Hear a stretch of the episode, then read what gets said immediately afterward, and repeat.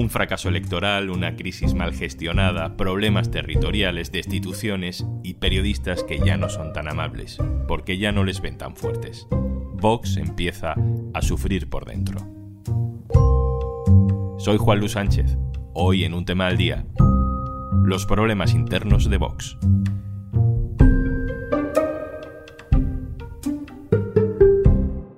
Una cosa antes de empezar. Hola, Juanjo de Podimo otra vez por aquí. Oye, ¿todavía no has probado nuestra aplicación Podimo? Entra en podimo.es barra al día porque te regalamos 60 días gratis. Dos meses gratis para escuchar los mejores podcasts y audiolibros. En Podimo.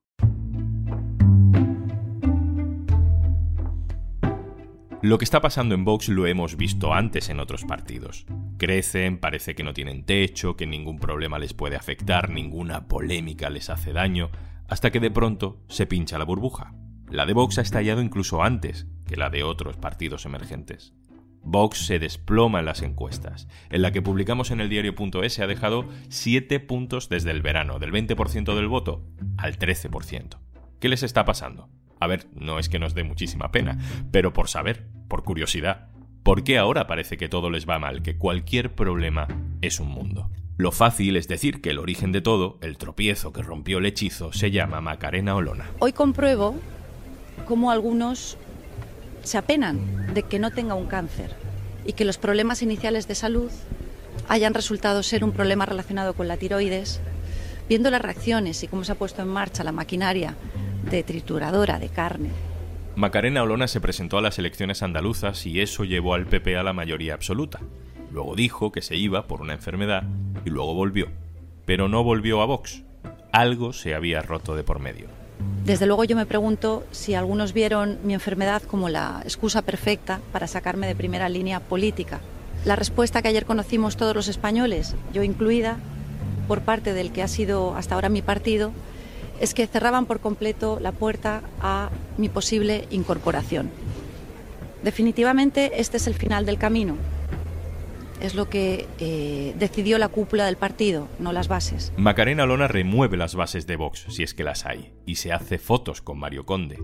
Y la derecha se pone nerviosa. Yo sé que no has venido a este podcast para escuchar precisamente a Jiménez Los Santos, pero en esta entrevista con Santiago Abascal habla como si fuera un militante, como si fuera un padre fundador de Vox. Y merece la pena escucharlo porque está desconcertado. ¿Qué ha pasado con Macarena Olona? ¿Por qué? O sea, es que ayer vi una foto que estaba con Mario Conde, un abogado del Estado con un ladrón de bancos. Nuestra Macarena. ¿Qué pasa? No, soy capaz de explicar muchas cosas, Federico. Nuestra Macarena. La pregunta es, ¿lo que ha pasado con su Macarena es el síntoma o la causa del problema en Vox? Mi compañera Carmen Moraga tiene información de lo que pasa dentro del partido. Hola, Carmen. Hola, Juanlu.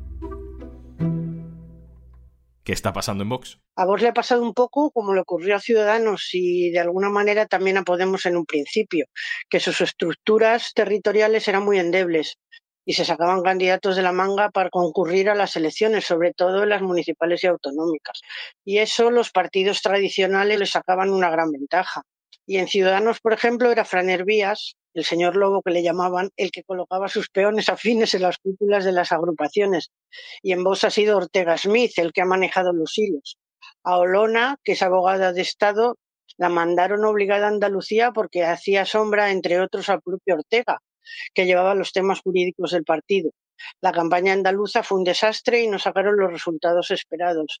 Y cuando ocurren esas cosas, llegan inevitablemente las crisis internas porque unos se apuntan a otros como culpables. ¿Y hay diferencias ideológicas de fondo que estén echando gasolina a la típica disputa por el poder? Bueno, en mi opinión, en muchos de los planteamientos del partido, como la memoria histórica, la inmigración, la unidad de España, lo que ellos llaman la defensa de la vida frente al aborto, van como fuente ovejuna, todos a una. Y el problema es que además en vos hay demasiados egos y personalismos.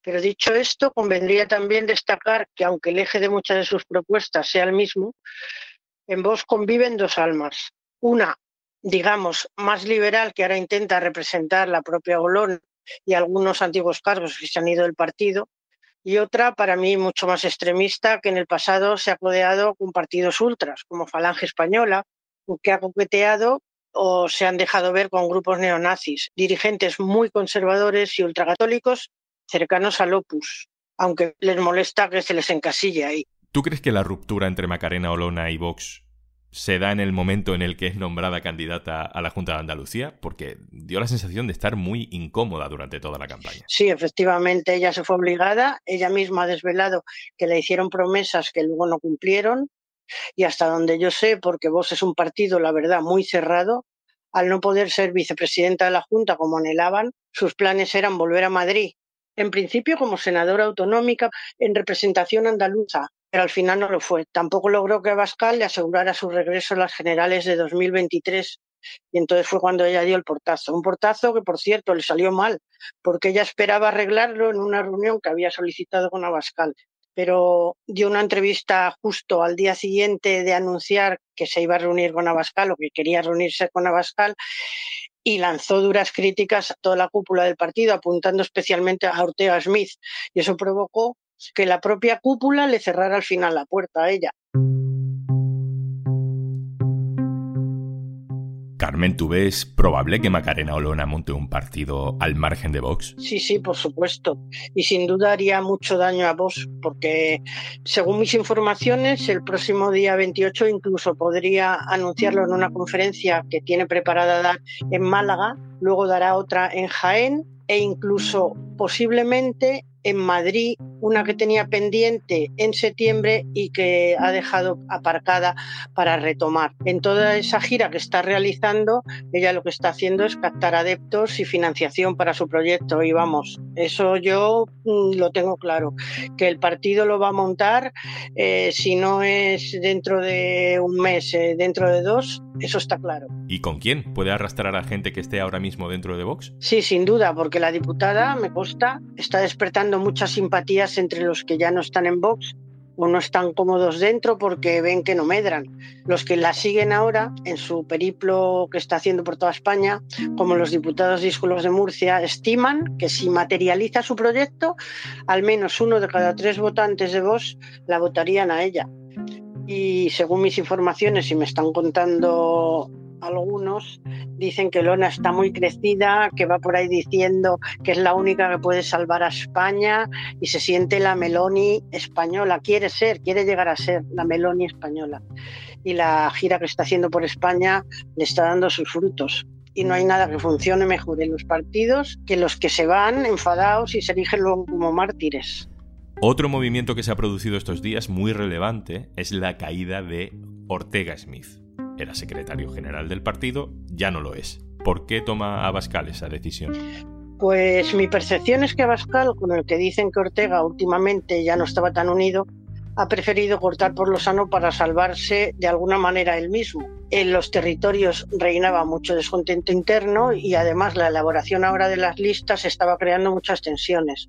Eran muchos los dirigentes que se quejaban de que tenía abandonados los territorios y que utilizaba el ordeno y mando para tener a todo el mundo metido en vereda. El último en denunciarlo fue el otro día el candidato gallego, Ricardo Morado, acaba de dejar el partido y ha apuntado justo en esa dirección. Pero aquí yo creo que el que se ha apuntado un tanto realmente, y en mi opinión, ha sido Jorge Busadé, el jefe de la delegación en el Parlamento Europeo, que quiere dejar Bruselas y ser diputado nacional. Ignacio Garriga, el sustituto de Ortega, ha sido su protegido en Cataluña y cuentan, me cuentan que Busadé ha forzado mucho la máquina para que le colocaran a él en el cargo y poder de esta manera controlar el partido a través de, de Garriga. Mencionas a Ignacio Garriga.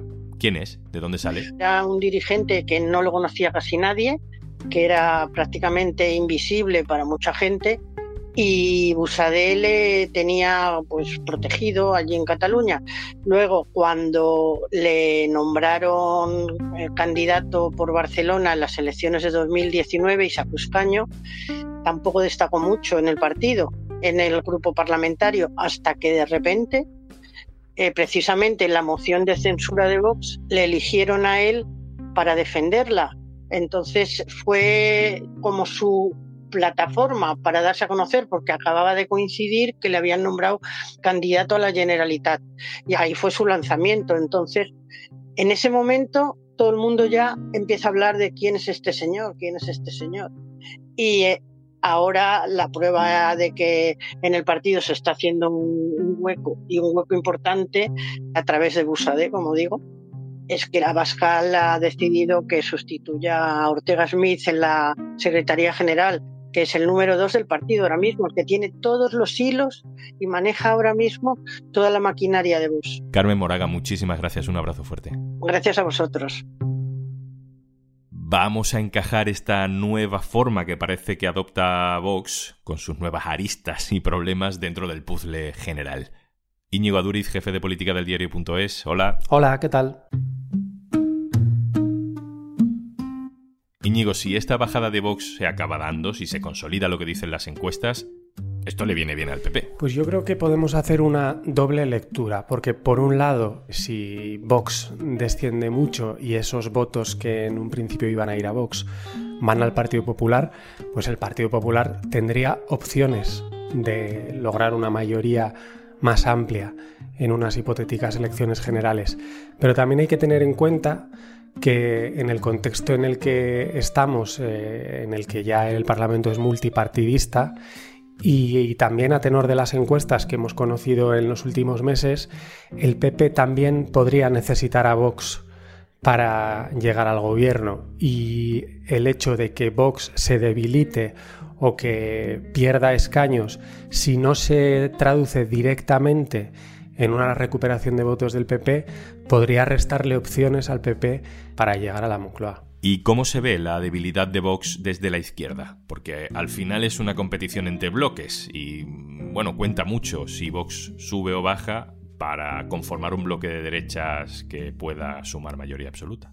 Yo creo que, por un lado, es positivo de cara a los postulados de la izquierda que un partido de extrema derecha logre menos apoyos, pero por otro lado, el riesgo de que esos votos vayan al PP por un lado, le da más opciones al PP de llegar a la Moncloa y por otro, puede suponer una radicalización o un acercamiento del propio PP a los postulados de la extrema derecha para poder atraer a ese electorado, ¿no? Y ahí estaría en riesgo o estarían en riesgo los posibles acuerdos o el posible entendimiento que pudiera tener el gobierno de izquierdas con un PP todavía más echado al monte. Íñigo Duriz, muchas gracias, abrazo. Muchísimas gracias. Y antes de marcharnos, descárgate Podimo y disfruta de todos nuestros podcasts y audiolibros durante 60 días gratis. Entra en podimo.es barra al día, descárgala en tu móvil y comienza tus 60 días gratis. Esto es un tema al día, el podcast del diario.es. Te puedes suscribir también a nuestro boletín. Encontrarás el enlace en la descripción de este episodio. Este podcast lo producen Carmen Ibáñez, Marcos García Santoja e Izaskun Pérez. El montaje es de Pedro Nogales. Yo soy Juan Luis Sánchez. Mañana, otro tema.